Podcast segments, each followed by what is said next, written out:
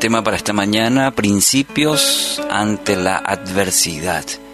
Salmo 42.11. ¿Por qué voy a inquietarme? ¿Por qué me voy a angustiar? En Dios pondré mi esperanza y todavía lo alabaré. Él es mi Salvador y mi Dios. Dicen que el autoconocimiento es clave para nuestro bienestar. Nos ayuda a poner los pies en el suelo y a saber hacia dónde dirigirnos. Es decir, conocernos a nosotros mismos. Y aquí parece que el salmista busca este conocimiento propio por medio de estas preguntas claves. Se hace a sí mismo estas interesantes preguntas que vendría muy bien hacernos nosotros mismos a la vez. ¿Qué es lo que me inquieta? ¿Qué me está angustiando? dice el salmista. Busca examinar ahí en lo profundo, en su interior, aquellas cosas que, que lo están preocupando, que no le permiten quizás gozar de una vida plena. Pero interesante, no se queda solamente con ese conocimiento. El segundo paso que hace es responder de manera efectiva a esa situación. Y nos pasa a nosotros también. A veces nos hacemos esa pregunta, inclusive de esa manera, ¿qué es lo que me pasa? ¿Sí? Eso es lo que hace el salmista. Ando preocupado, ¿qué? Y decimos en, esa, en esa expresión muchas veces, no sé lo que me pasa o qué es lo que me está pasando. Pero el salmista lo hace con una intención de encontrar una respuesta a esa pregunta. Ahí en el Salmo 42. Y mire lo que hace. Primero, coloca toda su fe en el único que puede ayudarle, en Dios. Dice, en Dios pondré mi esperanza. Ante la pregunta, ante la inquietud, rápidamente dicta a su corazón, a todo su ser, en Dios pondré mi esperanza. Quizás estaba atravesando por momentos difíciles. La palabra, la Biblia no nos detalla la situación específica del salmista,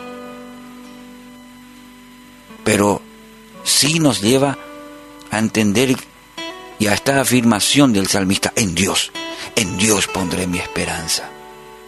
Reconoce la situación difícil, sí, pero decide poner su fe en Dios por encima de la situación e incluso su estado de ánimo. Porque no hay gusto y ya sanamos los problemas ya. Pero aquí el, el salmista dice, por encima de esta situación, por encima quizás de su estado de ánimo, dice, pondré en Dios mi esperanza. Segundo, circunstancia difícil no le impide alabar a Dios.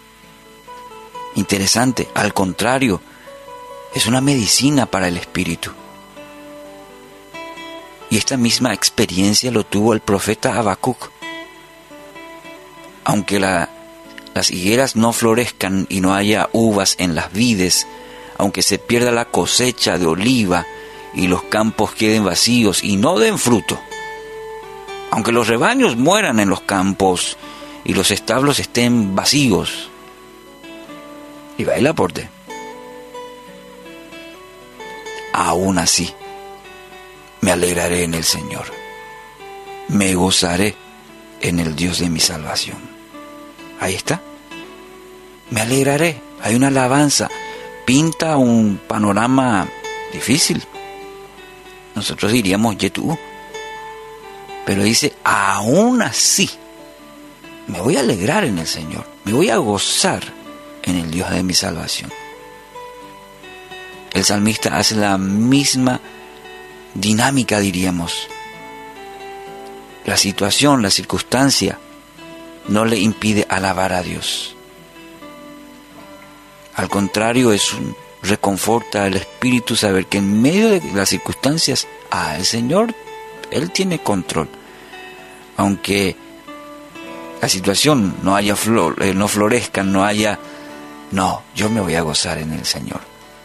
Tercero, reconocer que Dios es el Salvador. Mi querido amigo, amiga, este es el fundamento principal que hace el salmista.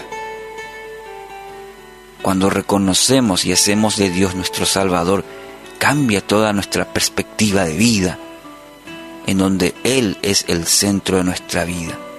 Dice el salmista, Él es, Él es mi Salvador y mi Dios. Le coloca a Dios en el centro de su vida. No la circunstancia, sino Él es. Él es mi Salvador y mi Dios. A Él lo alabo. ¿Por qué me voy a angustiar? Él es mi Salvador. Entonces, tercero, necesitamos reconocer y hacer de Dios nuestro Salvador. Cuando lo hagamos, cuando le pongamos en el centro de nuestra vida, quizás no cambie la circunstancia como lo dice el profeta Habacuc, pero cambia nuestra perspectiva de vida.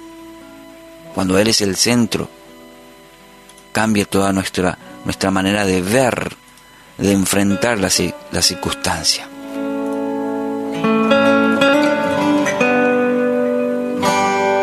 Entonces cuando Dios es el centro de su vida, esta se vuelve en una alabanza continua, aún en medio de los momentos más difíciles. ¿Anhela esto para su vida? Yo quiero para mi vida. Anhelo. Entonces hoy es una gran oportunidad. ¿Por dónde empezar? Bueno, haga una oración sincera, reconociendo que quizás tiene una simple religiosidad que conoce de ese Dios, pero no conoce a Dios.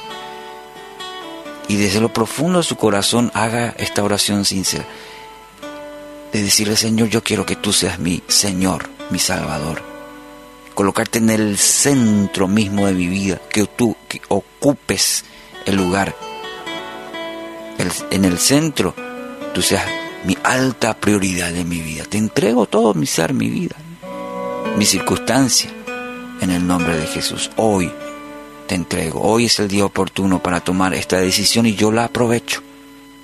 Y deposito ante ti, poderoso Dios, que me hiciste, que me creaste y que tienes un propósito. A ti, poderoso Dios, toda, toda mi vida, en el nombre de Jesús.